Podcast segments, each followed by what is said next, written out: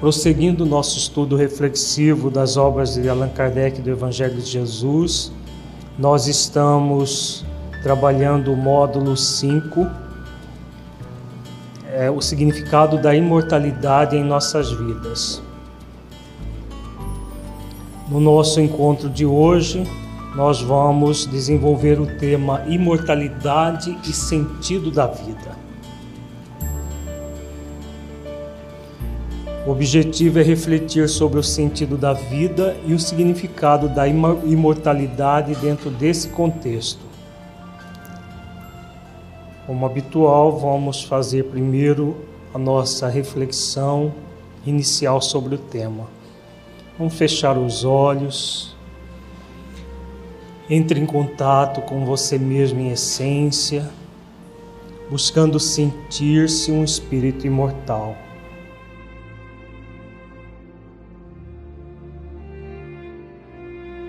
Qual é para você o sentido da vida?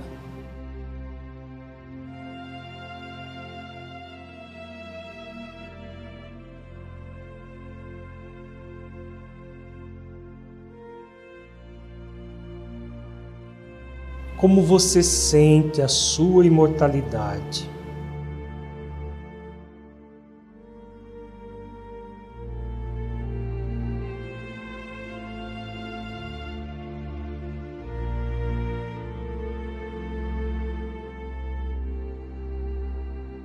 Você a associa ao sentido da vida ou não?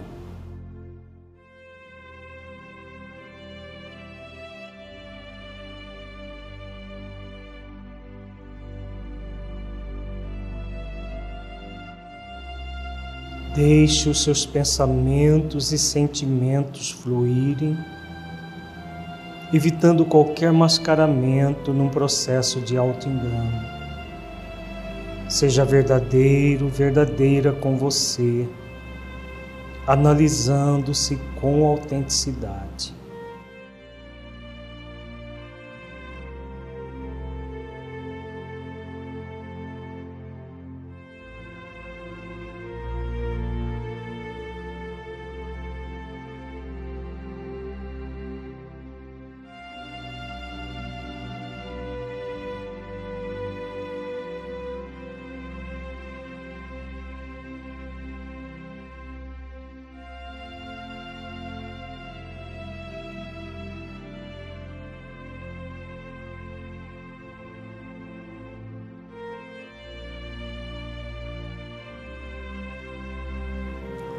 Gradualmente vamos retornando ao estado de vigília para as nossas reflexões doutrinárias.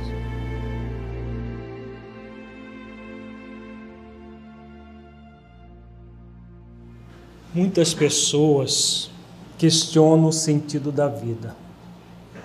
Por que existimos? Qual o sentido de tudo?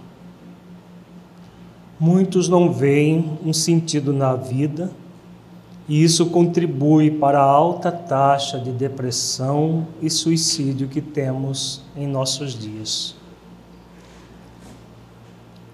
Em nossos encontros passados, estudamos a trajetória do espírito, começando a sua evolução como princípio inteligente, espírito com E minúsculo, individualizando-se pouco a pouco até chegar à condição hominal. Como homem, iniciando a sua individuação até a completa purificação, adentrando no reino angelical. Nos nossos dois encontros passados trabalhamos isso. Para haver um sentido na vida, é fundamental sabermos e sentirmos, sentirmos que estamos vivenciando essa trajetória. Essa trajetória que começou lá no átomo primitivo e estamos rumando em direção ao anjo, que é o nosso amanhã. Há uma função para o espírito no universo, como existe para o princípio inteligente, o espírito com E minúsculo, em evolução, conforme nós estudamos. Neste encontro, estudaremos a trajetória do espírito imortal pelos vários mundos habitados, cumprindo a finalidade maior pela qual Deus o criou. Se o espírito ele está evoluindo desde o átomo primitivo até a condição de anjo, essa evolução vai acontecer nos vários mundos habitados.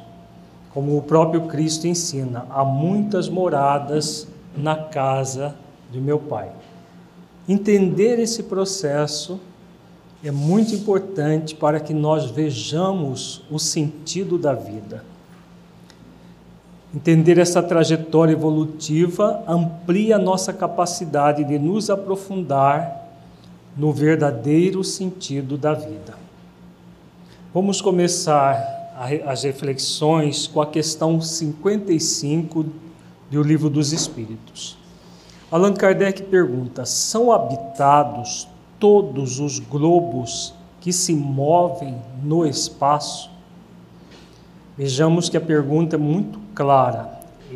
Todos os globos que se movem no espaço, se todos eles são habitados.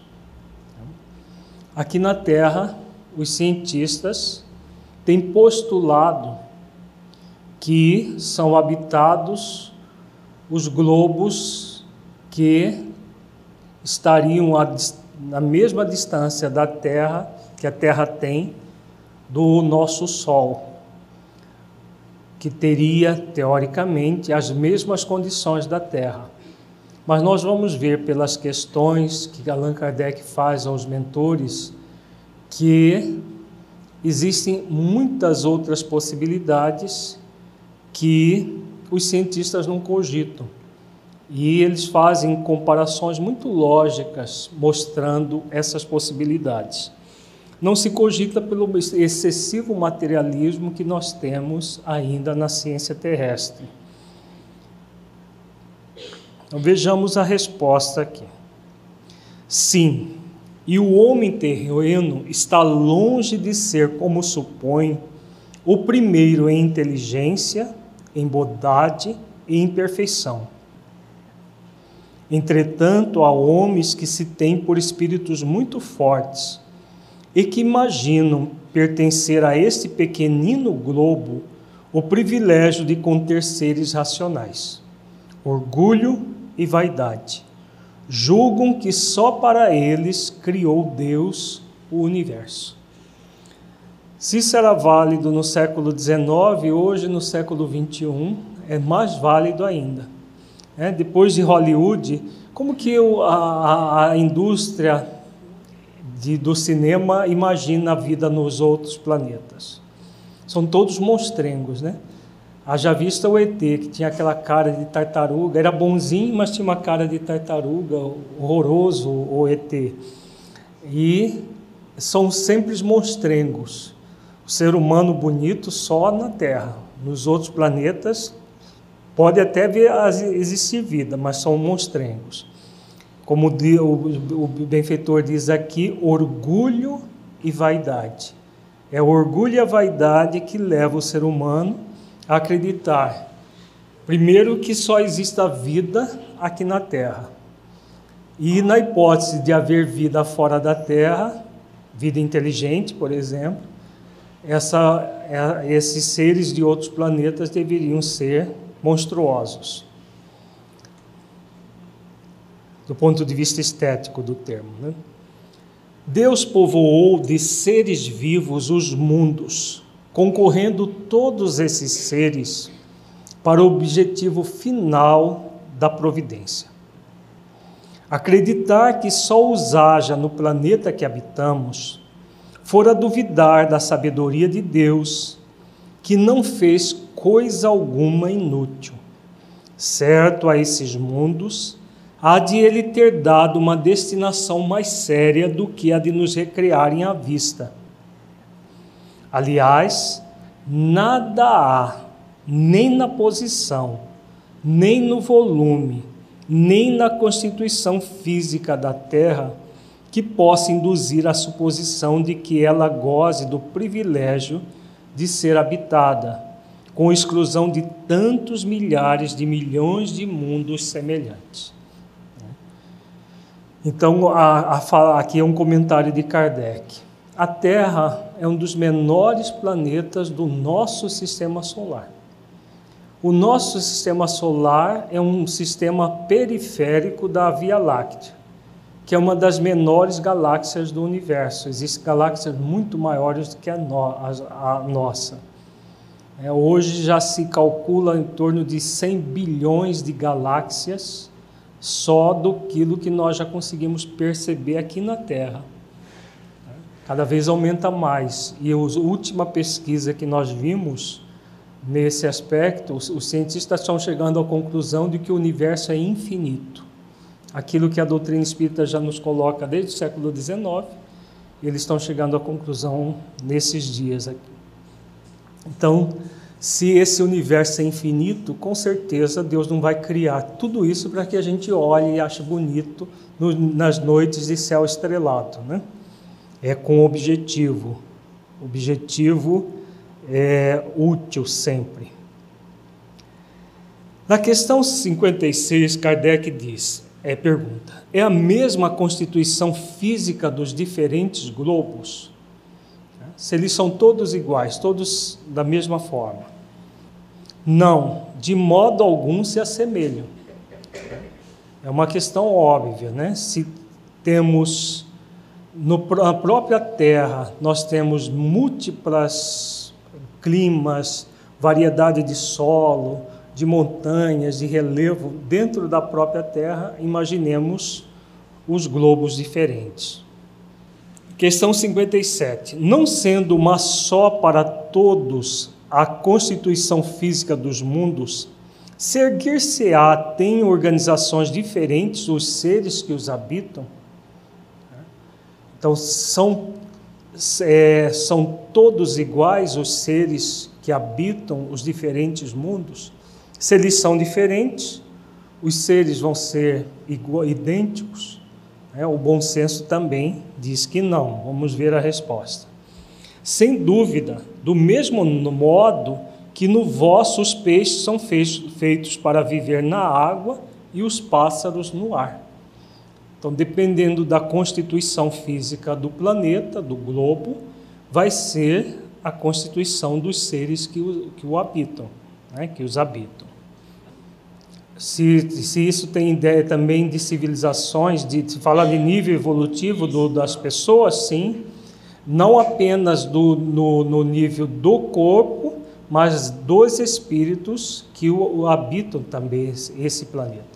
É aquilo que nós vimos o planeta Júpiter, que é o mais evoluído do nosso sistema solar, e pelas descrições que nós temos de Júpiter na revista Espírita, percebe-se que ele é um, planeta, um mundo ditoso, né, ou feliz, que é a mesma coisa.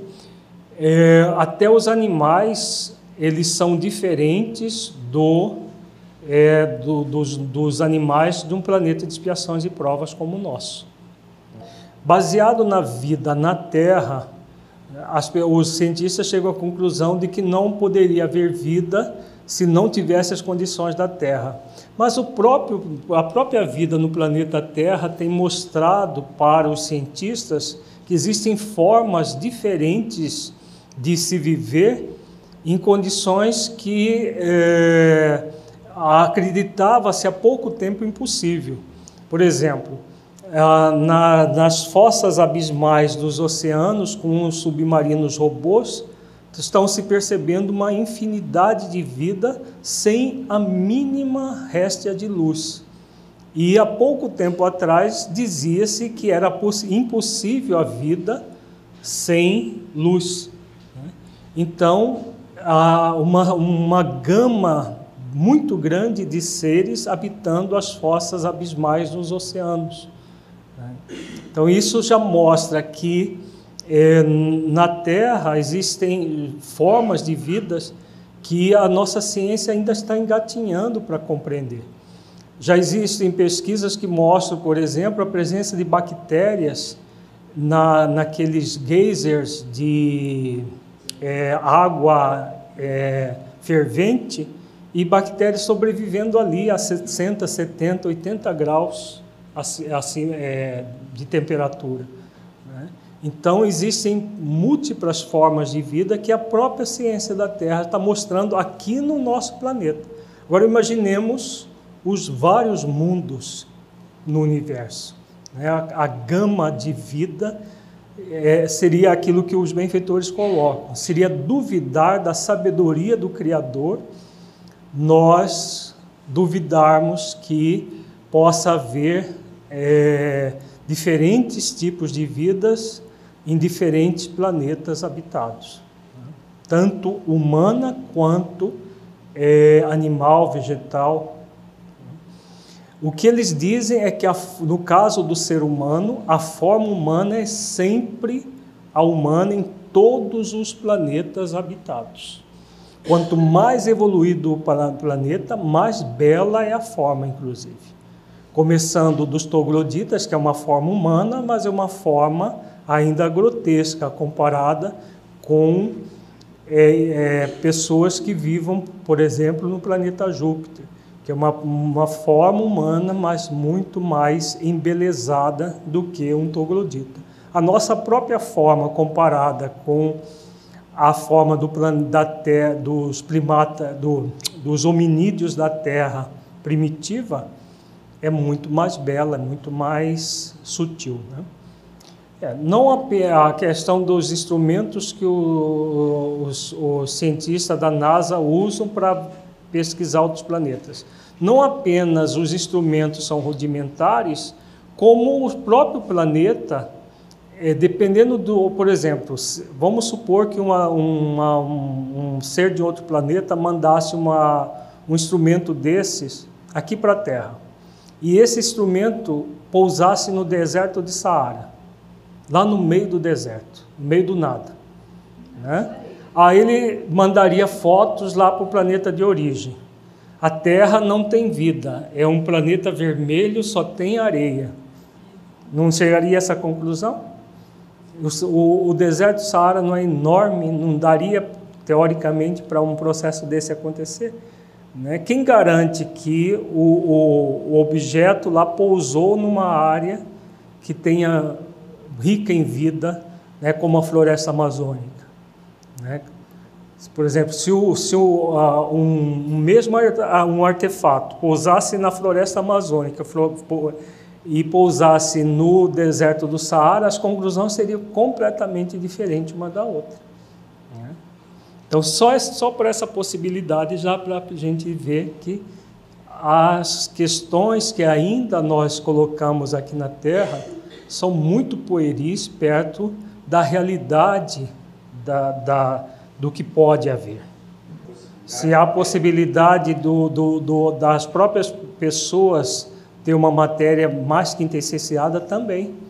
Né? Por exemplo, nas descrições da revista Espírita que, que aborda Júpiter, é, mostra lá toda uma, uma gama de vida. A ciência terrestre diz que Júpiter é um, um planeta gasoso, gasoso com tempestades constantes e que não haveria vida.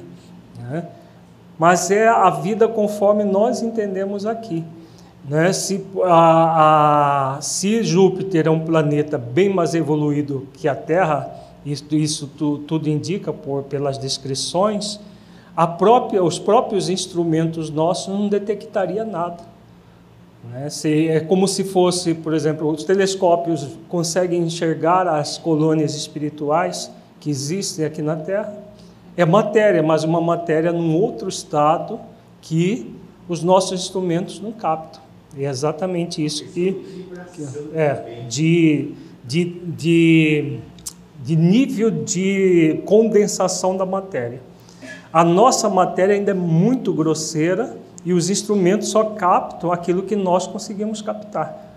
Eles não têm não tem como ir além daquilo que nós ainda não, não fomos além. Vamos continuar que vai dar para a gente entender por algumas questões aqui do próprio livro dos Espíritos. Fica mais claro isso.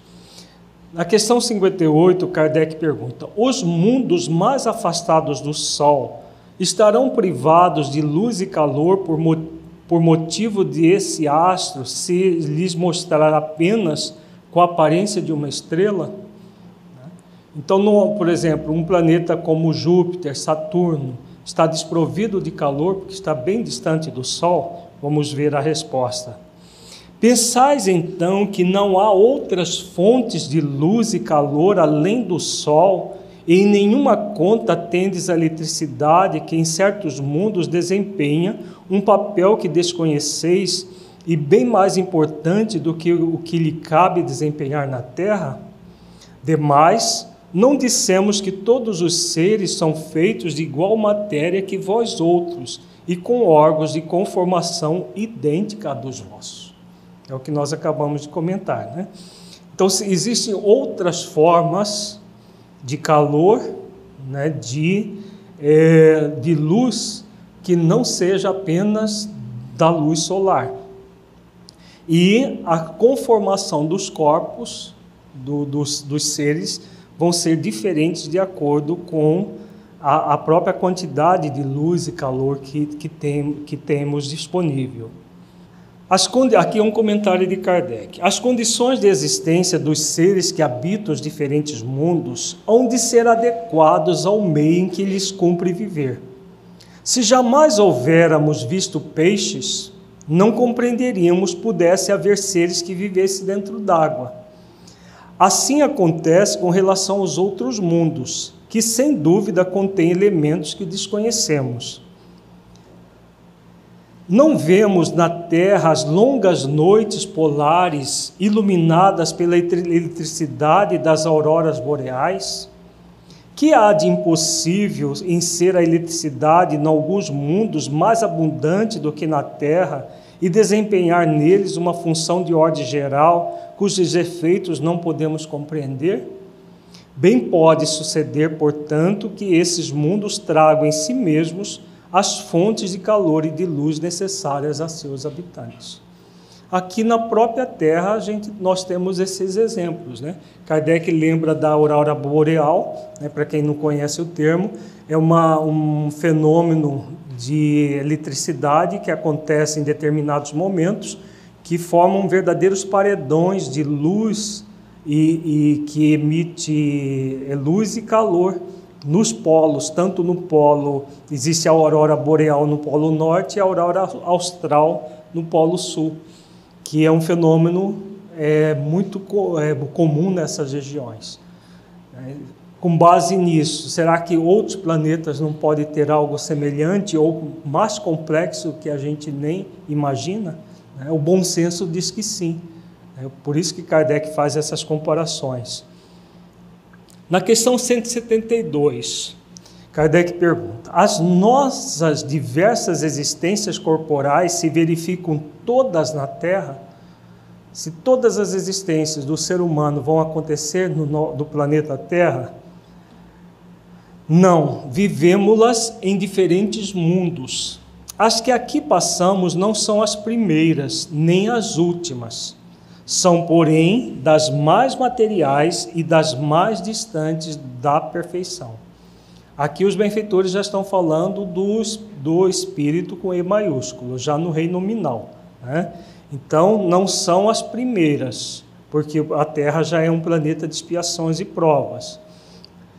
Mas não serão as, não são as últimas, porque nós vamos evoluir em outros planetas também.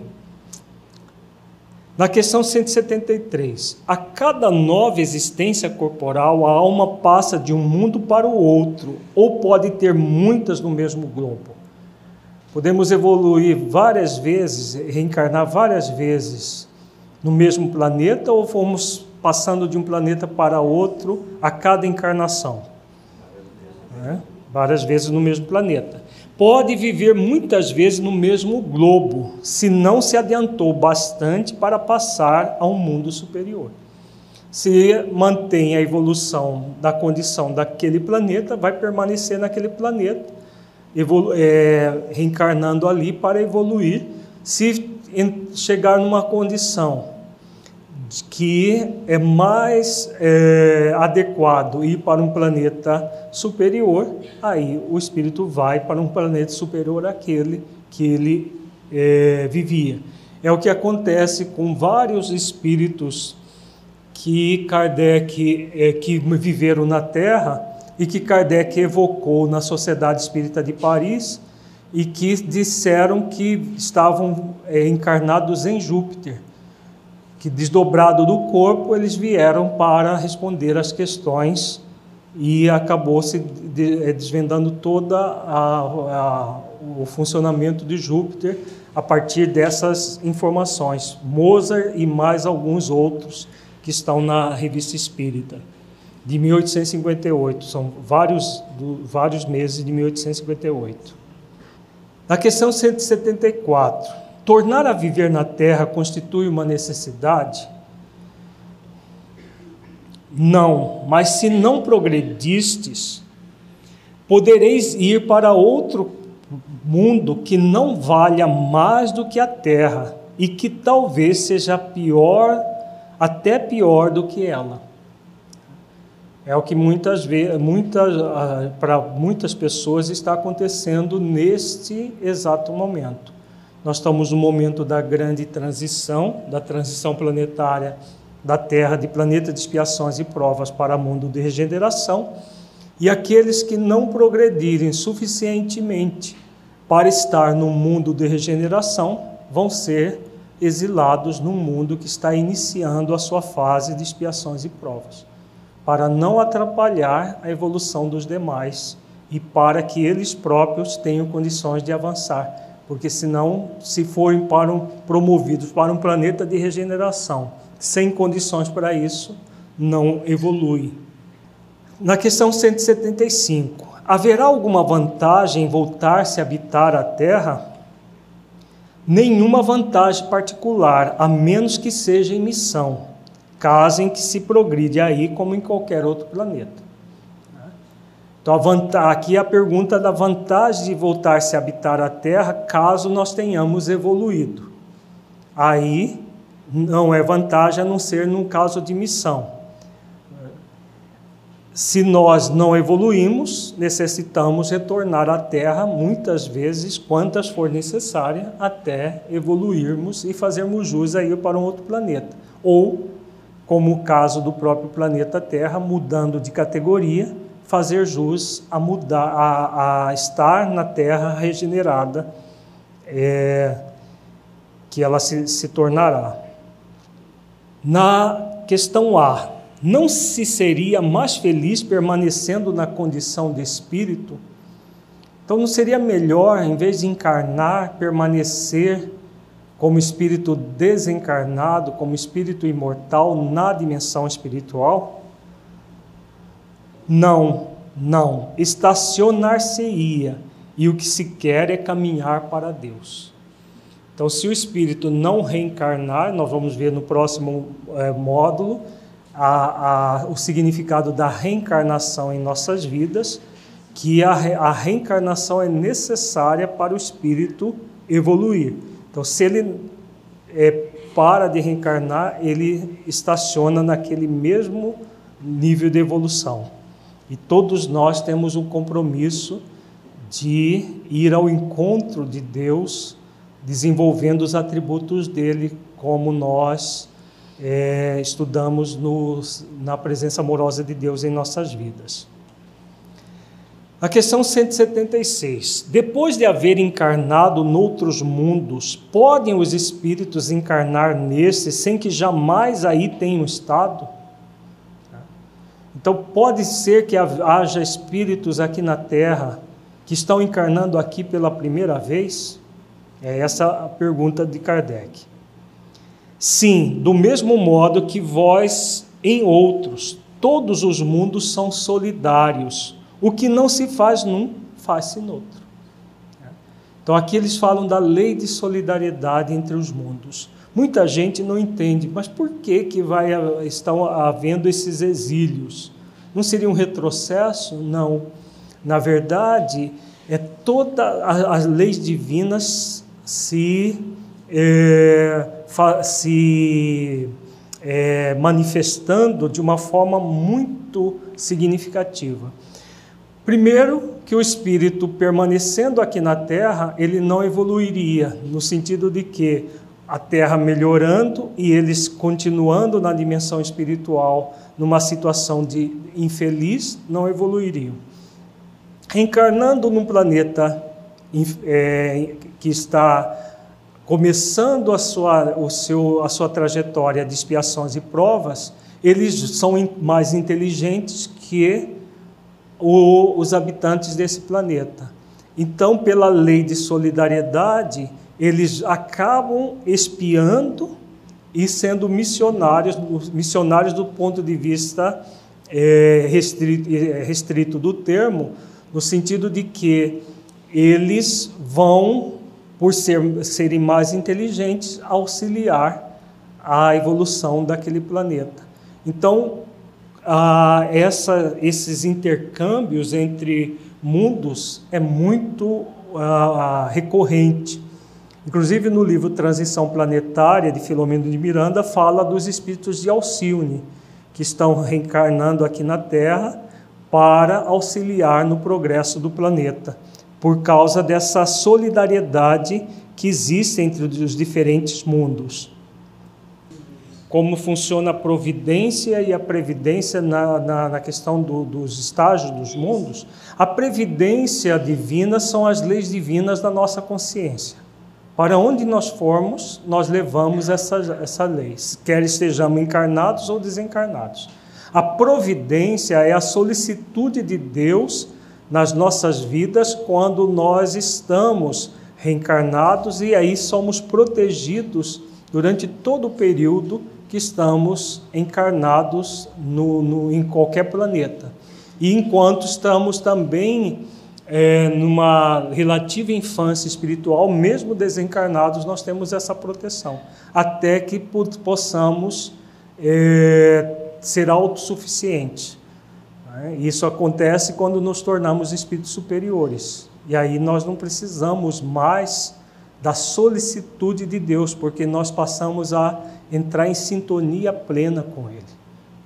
Se podemos entender os espíritos de planetas mais evoluídos que vêm para um planeta eh, inferior, como por auxílio, como os médicos sem fronteiras, podemos sim, porque ah, eles vão para, para sair de países mais desenvolvidos economicamente, vão para países menos desenvolvidos, atuam lá, auxiliam e retornam para o seu país de origem. A mesma coisa os espíritos mais evoluídos de outros planetas vão, estão fazendo aqui na Terra. Vão reencarnar aqui com o objetivo de é, missionário de auxiliar de, duplamente para criar mutações no próprio corpo físico da, dos seres terrestres para é, é, suavizar o nosso corpo e, ao mesmo tempo, contribuir é, nas várias áreas do conhecimento humano, aprimorando as, as leis, aprimorando o funcionamento da política, de todas, a, é, de todas as necessidades humanas no planeta Terra. Na questão 177, para chegar à perfeição e à suprema felicidade, destino final de todos os homens, tem o espírito que passar pela fieira de todos os mundos existentes no universo? Vejamos o alcance dessa questão. Kardec diz: para chegar à perfeição e à suprema felicidade, destino final de todos os homens. Esse é, tem muito a ver com a questão 115, que nós já estudamos aqui em outros módulos. Né? A nossa, o nosso destino é a pura e eterna felicidade. E nós temos esse compromisso de nos aperfeiçoarmos.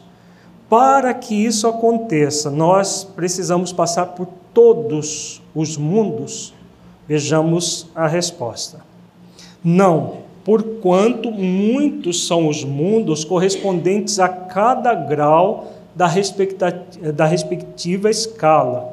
E o espírito saindo de um deles nenhuma coisa nova aprenderia nos outros do mesmo grau. Então, se existem milhões de planetas de expiações e provas, o espírito não vai precisar de passar por todos os planetas de expiações e provas, vai passar pela quantidade suficiente para que ele evolua. Outros milhões de planetas de regeneração, mesma coisa, assim sucessivamente. Né? Milhões de planetas primitivos, não vai passar por todos, vai passar por aquele suficiente para ele evoluir até a condição é, do, do mundo seguinte e assim por diante. Questão 177A. Como se explica então a pluralidade de suas existências em um mesmo globo? De cada vez poderá ocupar posição diferente das anteriores, e nessas diversas posições se lhe deparam outras tantas ocasiões de adquirir experiência. Então, mesmo no mesmo globo, nós passamos por várias existências no mesmo planeta, adquirindo as experiências necessárias naquele planeta. Alcançou o nível máximo daquele planeta, vai para um outro. Ou muda de, de categoria junto com o planeta, como, como está sendo o nosso caso neste momento. É, alguns vão mudar de categoria junto com o planeta e outros vão mudar de planeta para um planeta mais inferior. Na 181, os seres que habitam os diferentes mundos têm corpos semelhantes aos nossos? Então, a, a, é óbvio que os corpos, em termos de aparência, podem ser semelhantes, mas em termos de estrutura, vão ser diferentes. Aparência no sentido de que é a forma humana. Vejamos. É fora de dúvida que tem corpos, porque o espírito precisa estar revestido de matéria para atuar sobre a matéria. Esse envoltório, porém, é mais ou menos material, conforme o grau de pureza que chegaram os espíritos. É isso que assinala a diferença, entre os mundos que temos de percorrer porquanto muitas moradas há na casa de nosso Pai, sendo conseguintemente de muitos graus essas moradas. Alguns o sabem e desse fato têm consciência na terra, com outros, no entanto, o mesmo não se dá. Então há os corpos, né? esse é porque para que haja a encarnação é necessário que hajam corpos. Não é possível a encarnação sem corpos. Agora vamos adiante que vamos é, entender melhor essa questão do, da, do, do próprio corpo. O comentário de Kardec é a questão 182. À medida que o espírito se purifica, o corpo que o reveste se aproxima igualmente da natureza espírita. Que natureza espírita é esse que ele está falando aqui, gente? Do perispírito. À medida que o espírito vai evoluindo, o próprio corpo físico vai se aproximando do perispírito. Ele vai ficando mais purificado, mais quinta-essenciado. A ponto, por exemplo, de em Júpiter, os espíritos, os encarnados, eles não andam, eles volitam. Porque o, o peso do corpo deles é semelhante ao peso do nosso perispírito aqui na Terra. Então, por exemplo, nosso, é, é, eles para nós seria invisível, mesmo que eles é, pudesse, nós pudéssemos ir a Júpiter, por exemplo, nós não veríamos ninguém, porque o corpo deles é semelhante ao nosso perispírito.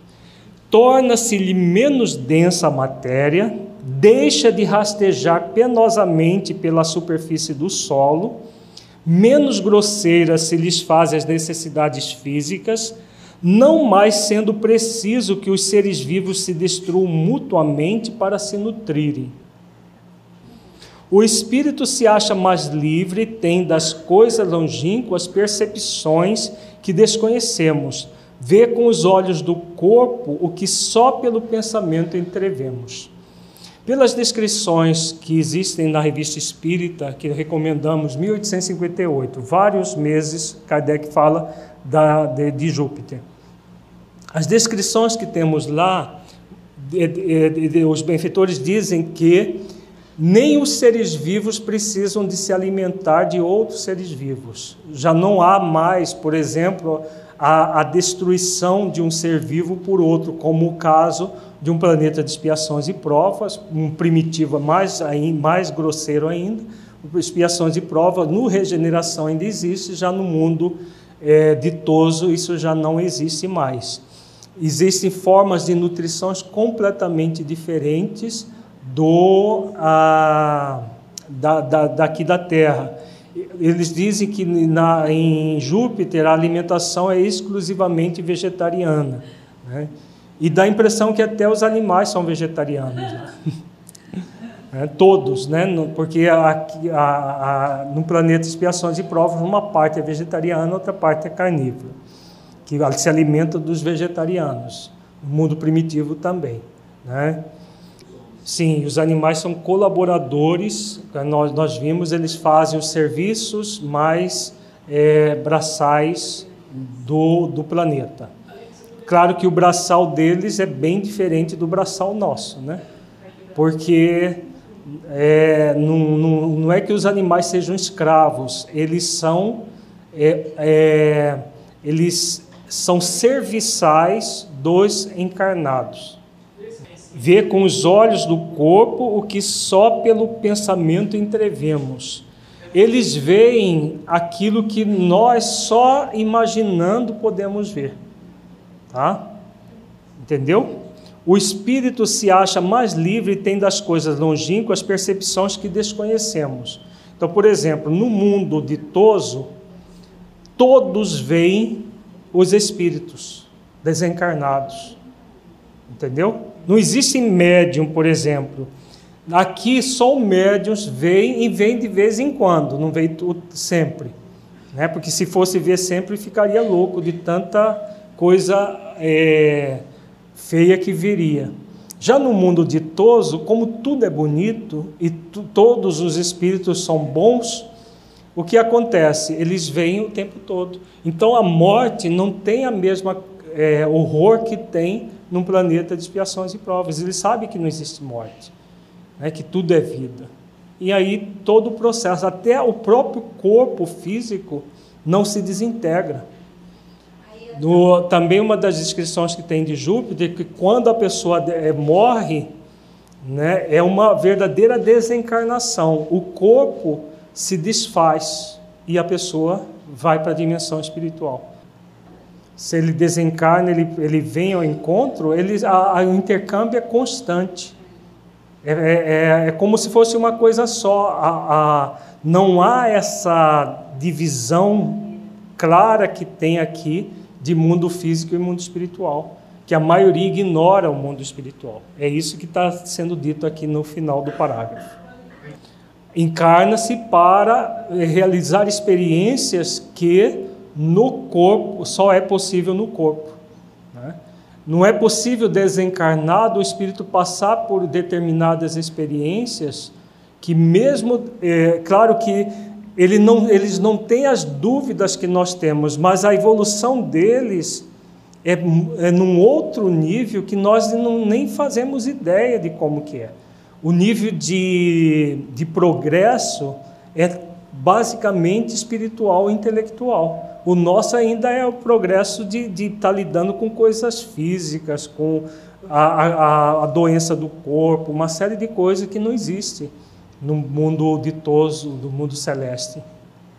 Na questão 186, haverá mundos onde o espírito, deixando de revestir corpos materiais, só tem por envoltório o perispírito?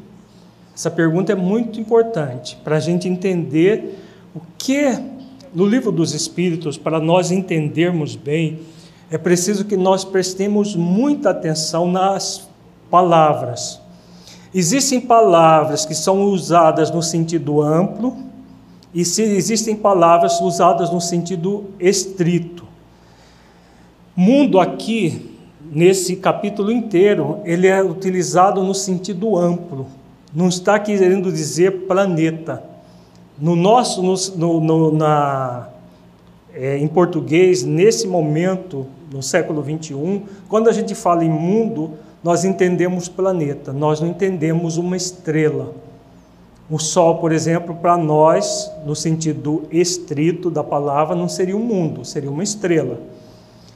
Já na, no, nos termos utilizados em o livro dos Espíritos, nós vamos entender que o Sol é um mundo. Daqui a pouco a gente volta nessa questão. Agora vamos prestar atenção na pergunta. Haverá mundos onde o espírito, deixando de revestir corpos materiais, então significa que o espírito está desencarnado, né? não está reencarnado mais.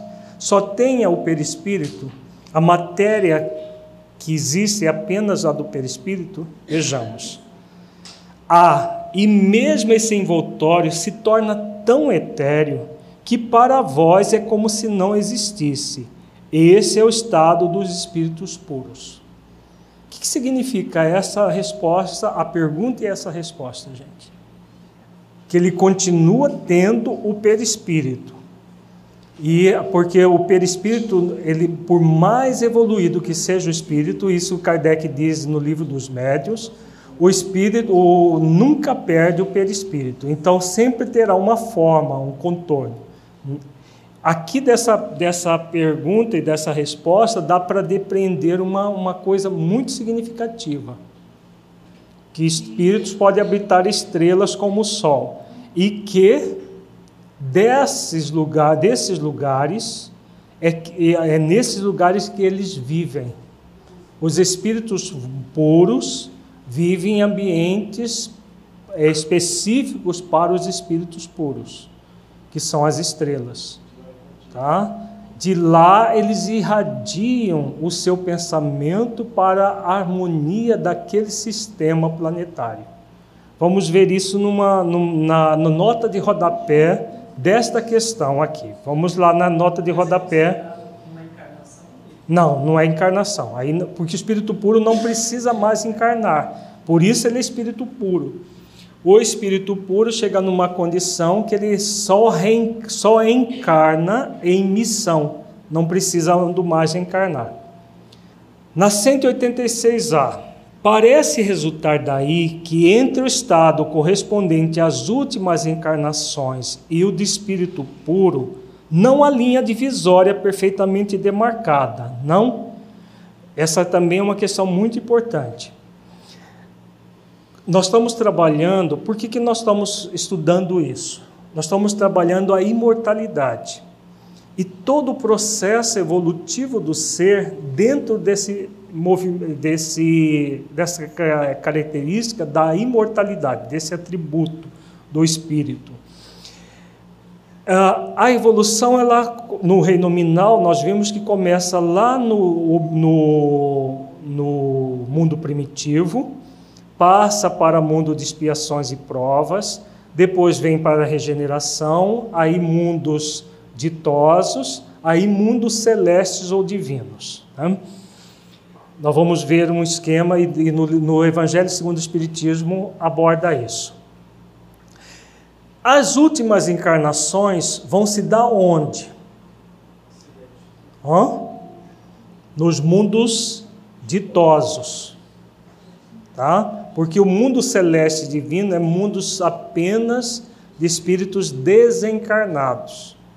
No nosso encontro passado, nós é, cometemos um equívoco, dizendo que havia encarnação no mundo celeste divino. Não há. No mundo celeste divino são os sóis.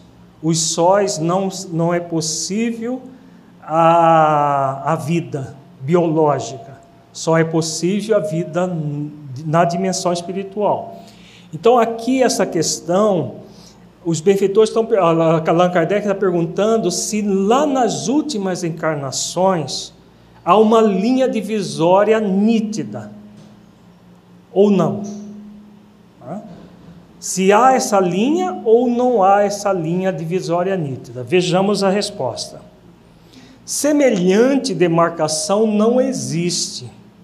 A diferença entre um e outro estado se vai apagando pouco a pouco e a acaba por ser imperceptível, tal qual se, qual se dá com a noite nas primeiras claridades do alvorecer. Então vejamos a, a, o espírito na condição de espírito superior, concluindo as suas encarnações para se tornar um espírito puro. Essa transição é muito tênue. Então, quando o espírito vai ter a última encarnação e se tornar um espírito puro, isso vai se dar num planeta ditoso, né? num mundo feliz. E nesse planeta feliz, o espírito passa por algumas encarnações e aí ele se torna espírito puro, já não precisando reencarnar a não ser em casos de missão. Na questão 187, a substância do perispírito é a mesma em todos os mundos? O próprio bom senso também diz, diz que não. Se o corpo é diferente, o perispírito também é diferente.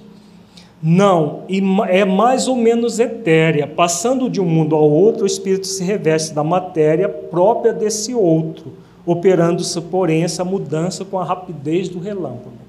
Então, se o espírito vai reencarnar aqui na Terra, ele, tem ele vai ter o perispírito próprio da Terra. Se for encarnar num outro planeta, a mesma coisa. Vai ter o perispírito próprio daquele planeta. Na questão 188, os espíritos puros habitam mundos especiais ou se acham no espaço universal sem estarem mais ligados a um mundo do que a outros? Vejamos ah, o alcance dessa, dessa pergunta e a resposta que nós vamos ver. Tem a ver com a questão que nós acabamos de, de refletir.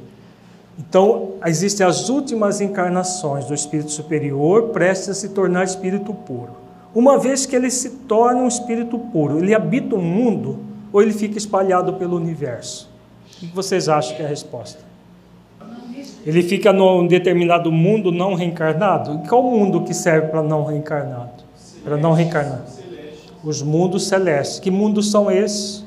As estrelas. São os sóis. Vamos ver habitam certos mundos, mas não lhes ficam presos como os homens à terra. Podem melhor do que os outros estar em toda parte. Né? Como ele é um espírito crístico, um espírito puro, ele pode irradiar o seu pensamento para toda parte e estar em, em, em, na rapidez do relâmpago em qualquer parte. Agora, ele habita um determinado mundo. Sim, é a onipresença relativa do, do Espírito. Vejamos essa nota de rodapé de Kardec aqui. É uma nota de rodapé muito grande, nós tiramos um trecho dela. Vai ficar muito claro. Quando Joana de Anjos chama Jesus de o Rei Solar, a que ela está se referindo? Filomeno de Miranda também chama ele de Rei Solar. O Sol não seria mundo habitado por seres corpóreos, mas simplesmente um lugar de reunião dos espíritos superiores, os quais de lá irradiam seus pensamentos para os outros mundos que eles dirigem por intermédio de espíritos menos elevados, transmitindo-os a esses por meio do fluido universal. Considerado do ponto de vista da sua constituição física, o Sol seria um foco de eletricidade. Todos os sóis como que estariam em situação análoga. Então, os sóis são as estrelas. Existe o nosso Sol é uma estrela de quinta grandeza. Alcione, por exemplo, é uma estrela de primeira grandeza, muitas vezes maior do que o nosso Sol. Então o Sol, ele é um mundo, né? por isso que nós falamos que a palavra mundo aqui está sendo utilizada no sentido é, amplo do termo, porque uma estrela, pela, ciência, não é considerado um mundo, não é considerado um planeta, né? Ela é, o mundo seria a mesma coisa que planeta. Mas no, no sentido amplo da palavra, é um mundo habitado por seres incorpóreos, então, não são seres que é, estão encarnados. No caso do nosso Sol, quem é que habita o Sol? Jesus e Jesus e seus ministros, né? nós conhecemos os ministros ligados à terra. Por exemplo, Francisco de Assis é um dos ministros, segundo Joana de Ângeles, é um dos ministros que fica junto com Jesus no Sol, dirigindo o nosso sistema solar. Outros espíritos, com certeza, devem ser ministros de Jesus, talvez Buda, é, do Oriente, Gandhi, outros. Né? Isso são cogitações, Ismael, que ao mesmo tempo estão no Sol mas irradiam o seu pensamento, Jesus irradia o seu pensamento e, os, e, as suas emoções, seus sentimentos para todo o nosso sistema solar, juntamente com outros espíritos que o coadjuvam nessa, nessa tarefa. Por isso que Emmanuel, no livro A Caminho da Luz, diz que Jesus, juntamente com os seus prepostos, construíram o planeta Terra é construir o planeta a partir de uma matéria já pré-existente. Todos os planetas do nosso sistema solar é governado pelo, pelo, por Jesus Cristo, esse Espírito que nós conhecemos. Tá? Coadjuvado por espíritos superiores, né? que aí tem ligações diretas com os planetas do sistema. Nós conhecemos os terrestres, deve ter os ministros ligados a Júpiter, a, a, a Saturno e outros planetas do sistema. Tá? É, Joana diz muito claramente, né? Jesus é o rei solar. E ele mesmo disse: Meu reino não é deste mundo. Ele estava quando ele afirmou isso para Pilatos, ah, na, antes da crucificação, ele estava se referindo ao, ao reino real dele, que é da governadoria do nosso próprio sistema. O processo de governo do, do, do, do universo, Deus é o governador, né, entre aspas, do universo inteiro. Cada galáxia tem o seu governador. Cada constelação também tem o seu governador. Cada, cada sistema planetário tem o seu governador que por, que por inferência governa todos os planetas daquele sistema. Então, a, a Terra tem é, o nosso sistema solar está dentro de uma constelação que tem o governador que Jesus faz parte da equipe desse governador. Assim como o governador dos países aqui da Terra fazem parte da equipe de Jesus. Ismael, um dos ministros de Jesus, que governa diretamente o nosso país, né, no Brasil. Vejamos o Evangelho no capítulo 3, item 19, uma mensagem sobre a progressão dos mundos. O progresso é lei da natureza. A essa lei, todos os seres da criação, animados e inanimados, foram submetidos pela bondade de Deus, que quer que tudo se engrandeza e prospere. A própria destruição, que aos homens parece o termo final de todas as coisas, é apenas um meio de se chegar pela transformação a um estado mais perfeito, visto que tudo morre para renascer e nada sofre o aniquilamento. Ao mesmo tempo que todos os seres vivos progridem moralmente, progridem materialmente os mundos em que eles habitam. Quem pudesse acompanhar o mundo em suas diferentes fases, desde o instante em que se aglomeraram os primeiros átomos destinados a construí-lo, vê-lo-ia percorrer uma escala incessantemente progressiva, mas de degraus imperceptíveis para cada geração, e a oferecer aos seus habitantes uma morada cada vez mais agradável, à medida que eles próprios avançam na senda do progresso.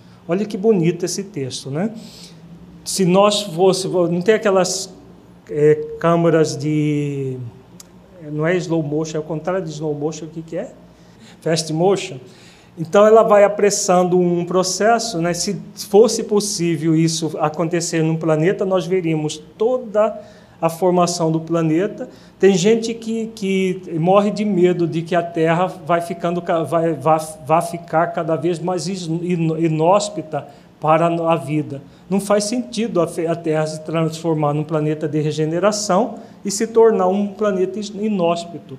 Ao contrário, ela está sendo toda trabalhada para ser um, um planeta isento de catástrofes naturais que são próprias de um planeta de expiações e provas, do mundo primitivo de expiações e provas. No mundo de regeneração não precisa mais disso. Então é, é todo um processo de evolução para quê? Para fazer com que os habitantes do planeta é, possam viver da forma mais suave possível, mais feliz possível.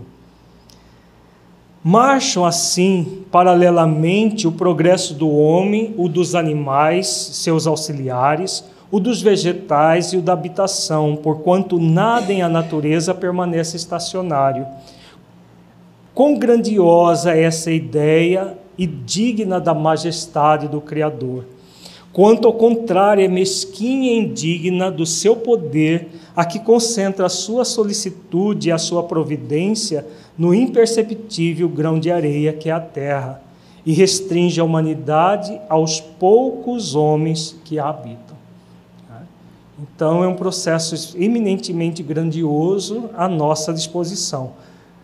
Ridículo seria achar que vida só existe na Terra, inteligência só existe na Terra e que tudo se resume a esse planetinha pequeno né, muito importante para todos nós, mas muito insignificante dentro do universo inteiro, a, analisando isoladamente. Mas como tudo é significativo para Deus, a Terra é a pérola azul né, do Criador que Ele nos presenteou, essa imensa pérola azul.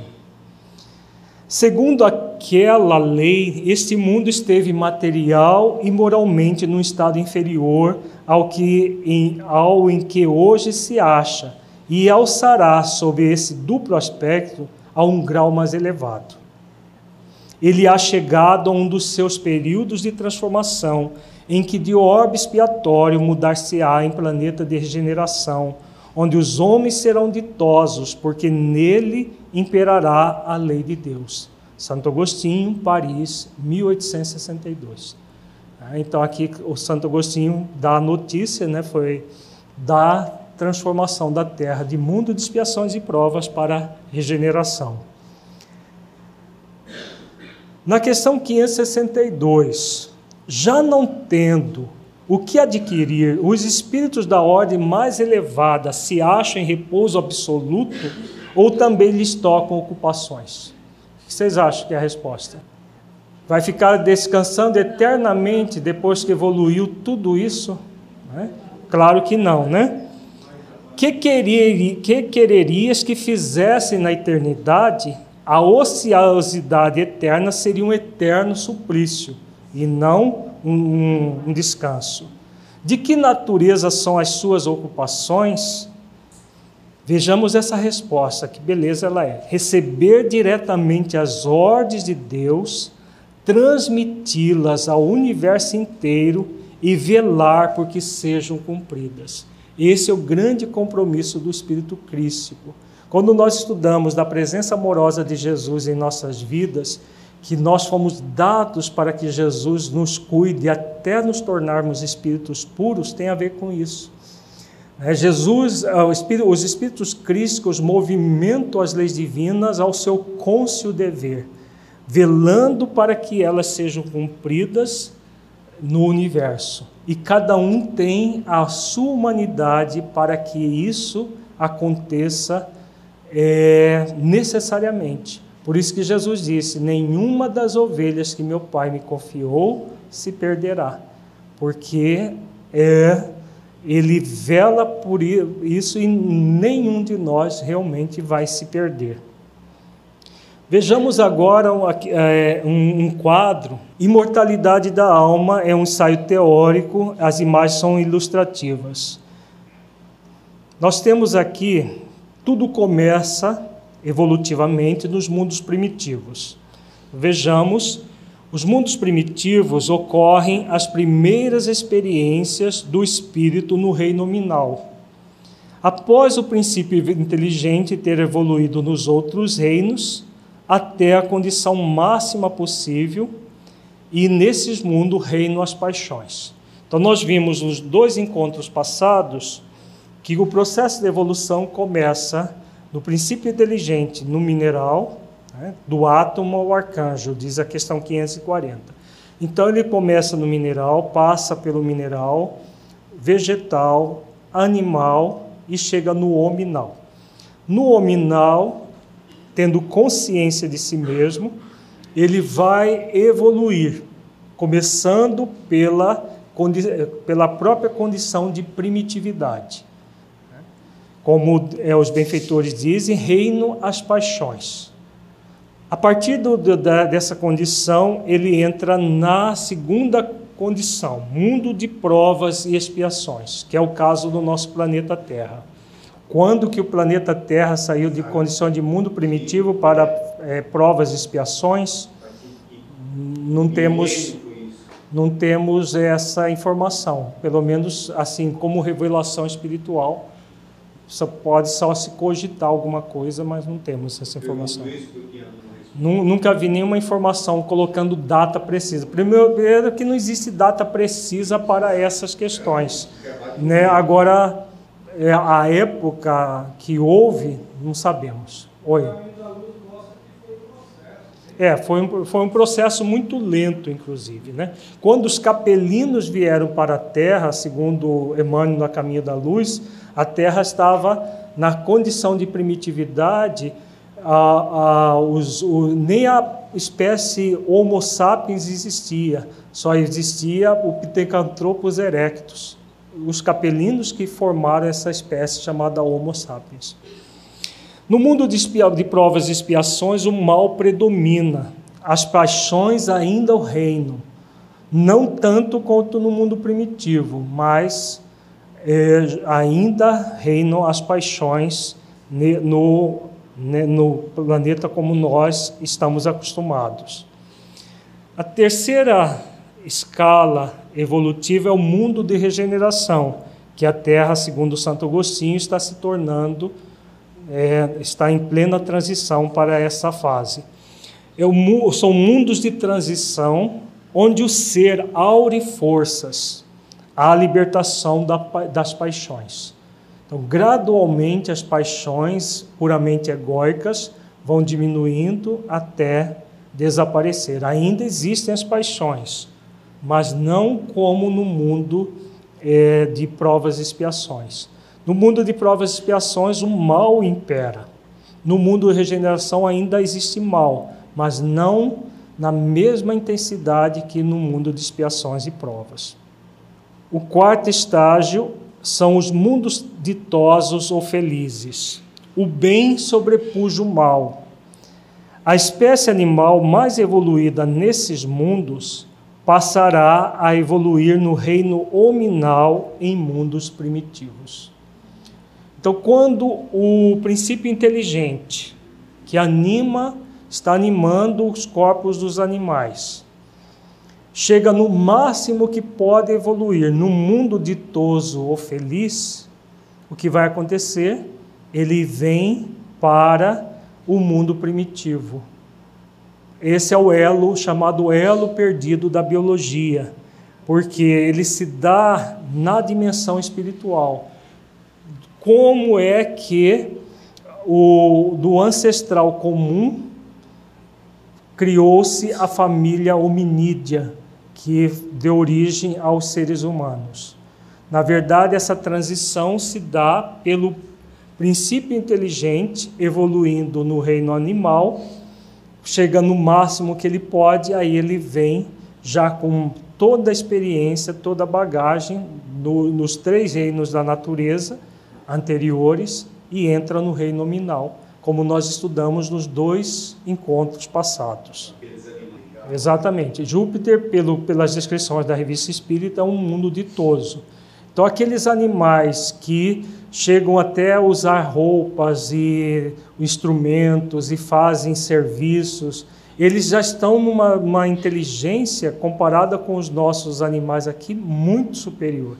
Né? Então, já quase que humanos, ainda não humanos, mas quase que humanos, ao adentrar, é, ao chegar no máximo que eles podem como animais, eles aí sim essa transformação que vai se dar no mundo espiritual antes das primeiras encarnações no, no reino nominal, no mundo primitivo.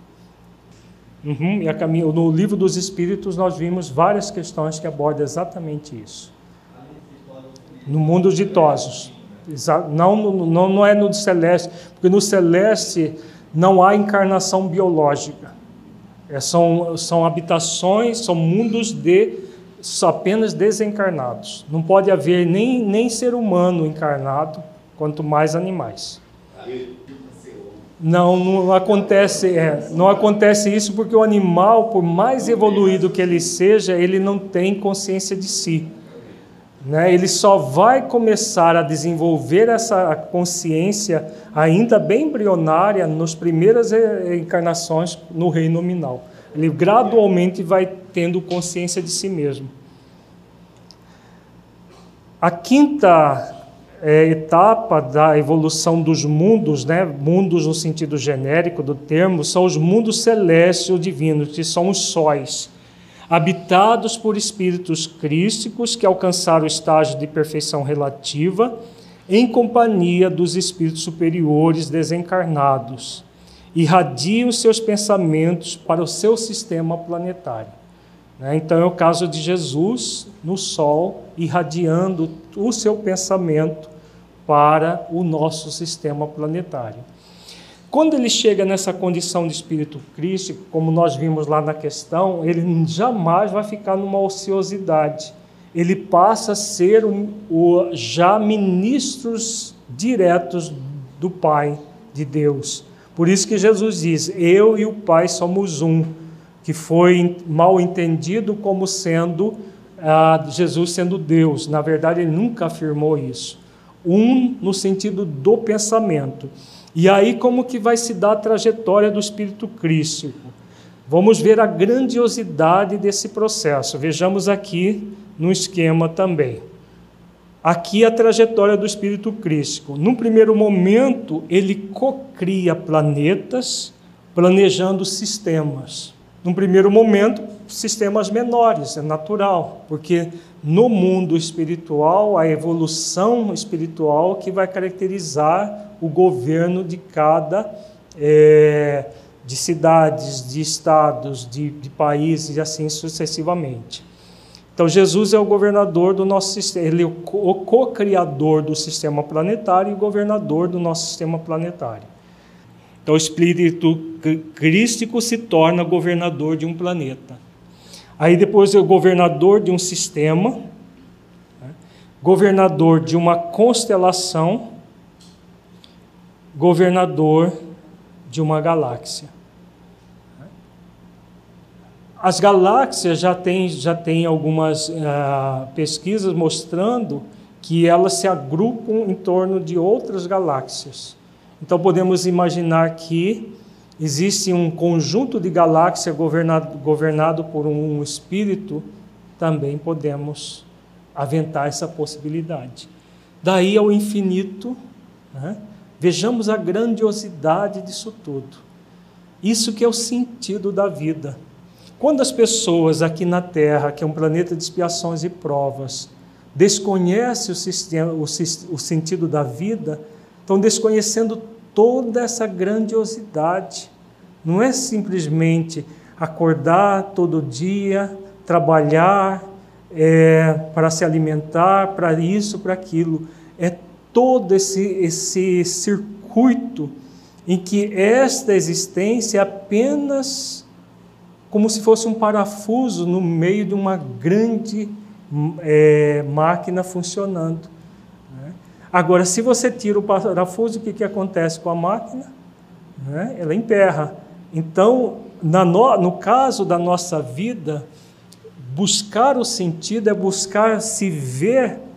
É, esta encarnação é um parafuso, mas de toda uma engrenagem muito maior, que sem ele o processo emperra. Então, se eu não valorizar esta existência, o que, que vai acontecer comigo? O que, que vai acontecer? eu fico estagnado, não vou ficar estagnado, não é isso que nós vimos agora há pouco. Eu permaneço estagnado até que eu resolva por valorizar a existência. Ao valorizar a existência, todo o processo da engrenagem volta a fluir novamente. Por isso que Jesus diz: o Pai trabalha incessantemente, eu também trabalho, sim, né? porque tudo no universo é trabalho. E nós estamos vendo por, essa, por esse esquema que, desde os minerais que formam os planetas, estão trabalhando. Né? Se o mineral trabalha, o vegetal trabalha, o animal trabalha, o ser humano, o que, que ele quer? Descansar. O anjo trabalha, só o ser humano que não quer trabalhar. Quer que as coisas sejam de fora para dentro. Quer ganhar tudo, tudo, tudo numa light, como se diz. É, no, no, no mundo de expiação, é, no mundo de expiações e provas. Porque no mundo primitivo, se ele não trabalhar, ele morre. ele morre literalmente, né? No de expiações e provas, no de regeneração, já sabe que o trabalho é força da vida, então já não, não, não precisa mais disso. Exatamente o ser humano do planeta de expiações e provas que não quer, muitas vezes, trabalhar. Né? E tudo gira em torno do trabalho, da lei do trabalho, né? formando toda essa engrenagem evolutiva. É, Ismael é do Brasil. Se existe um espírito que é governador da terra, é o próprio Cristo. Se ele é governador, é, o presidente do Brasil é presidente de todos os estados ou não? Ou tem algum estado que não, ele não é presidente? Então, fazendo uma analogia, então você vê num, um país, o Brasil tem é, os estados, cada um tem o seu governador, mas temos um presidente, né? Claro que no nosso caso não é por mérito que o presidente está lá e todas as questões próprias do mundo físico. No mundo espiritual é o mérito que faz com que o espírito esteja naquela posição. Então, se Jesus é o governador do sistema, ele é o governador de todos os planetas do sistema. Cada planeta tem países. Cada país corresponderia, no caso dessa analogia, aos estados. Então, ele não precisa de um espírito puro governando diretamente a Terra. Ele governa a Terra a partir dos espíritos superiores. É o que está lá na, naquela questão que nós vimos, na, na, na nota de rodapé de Kardec, o espírito crístico, juntamente com os espíritos superiores, governam aquele sistema. Tá? Deu para entender? Então, cada, cada país na Terra tem um espírito superior que é, governa aquele país, se dirigindo diretamente ao Cristo. É o que Ismael faz aqui no Brasil. Deve dar um trabalho para Jesus, né? É, o, o, o, todo o trabalho que ele faz diretamente com Jesus governando o nosso país, consequentemente, a somatória de espíritos superiores dá o governo da terra. Não existe momento, é, é, é uma data estanque para esse tipo de processo. Se você for lá nas obras básicas, e pegar os textos que os benfeitores colocam, dá a impressão que a transição planetária estava acontecendo naquele exato momento. Tá? Em muitos textos que estão em a Gênesis, no, no Evangelho, parece que estava acontecendo naquele. Parecia que nunca mais ia ter guerra, ia ter fome, ter nada. Nós tem 200 anos, não mudou quase nada. Né? Por quê? Porque a, a, o breve breve para um, plano, para um espírito superior é completamente diferente do breve para nós. Breve para eles pode ser um, alguns séculos, para nós é, é, daqui a semana que vem. Né? Então, se a gente entender o breve do ponto de vista humano, nós vamos é, é ter mais interpretações. Agora, o breve do ponto de vista do espírito superior pode levar 200, 300 anos ou mais. Porque a transição não é um processo de decreto. Né? Decreta-se a partir de agora todo mundo é, é, está na transição planetária. É um processo que é ligado à nossa transformação moral. Então existe toda uma população que está aqui, Essa população vai ser dizimada de uma hora para outra para espíritos melhores é, reencarnarem? Não. É toda uma transição gradual que vai ocorrendo. Que na verdade já começou. Ela começou no século XIX. Né? Quando vai terminar? Pode ser que termine nesse século, mas pode ser que não. Se já estão sendo exilados espíritos da Terra que não precisam, não tem mais como reencarnar aqui, sim. Isso é, já são informações no próprio livro dos Espíritos, questão 1019 aborda isso, e nas, na, em A Gênese aborda a questão, e no livro Transição Planetária de Filomeno de Miranda e o Despertar de o, o Amanhecer de uma Nova Era, também aborda isso. Agora tem muita coisa falsa, não, tem muita coisa falsa por aí dentro da, da questão da transição planetária 80% é, ou mais dos livros que têm saído são falsos. São falsos livros espíritas. É, são catastrofistas, é, exatamente. São obras catastrofistas, obras que têm o objetivo de gerar medo nas pessoas e não um desejo de esforço de transformação. Sensacional. Vamos fazer a nossa avaliação reflexiva então. Feche os olhos, entre em contato com você mesmo em essência, buscando sentir o conteúdo estudado neste encontro.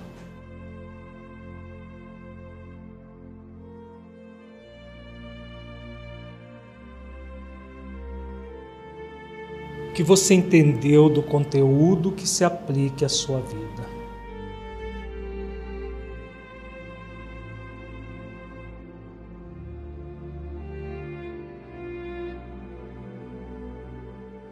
conteúdo estudado mudou a forma como você entende a sua imortalidade? Caso positivo, que mudança foi essa?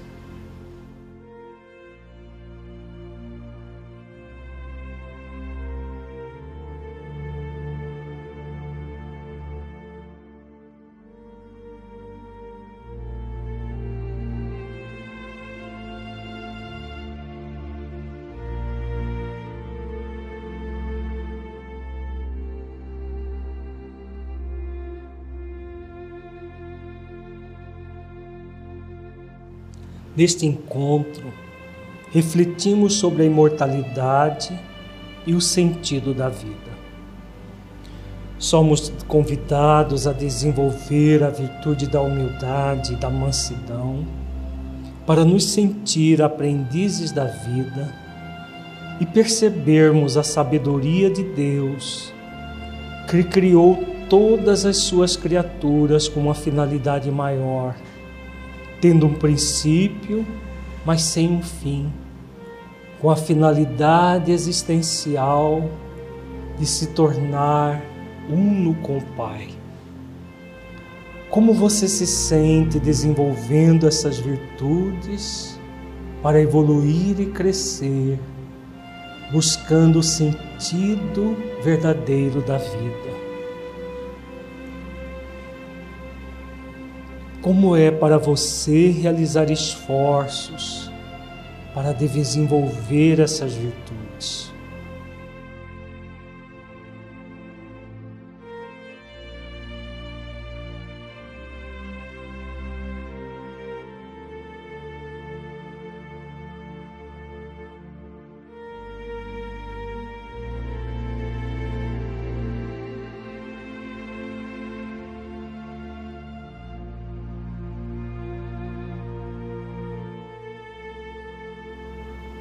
Como você sente a sua vida aplicando o conteúdo estudado. Você sente que ele pode melhorar a sua vida em sua busca de autotransformação e nas suas atividades na prática do bem?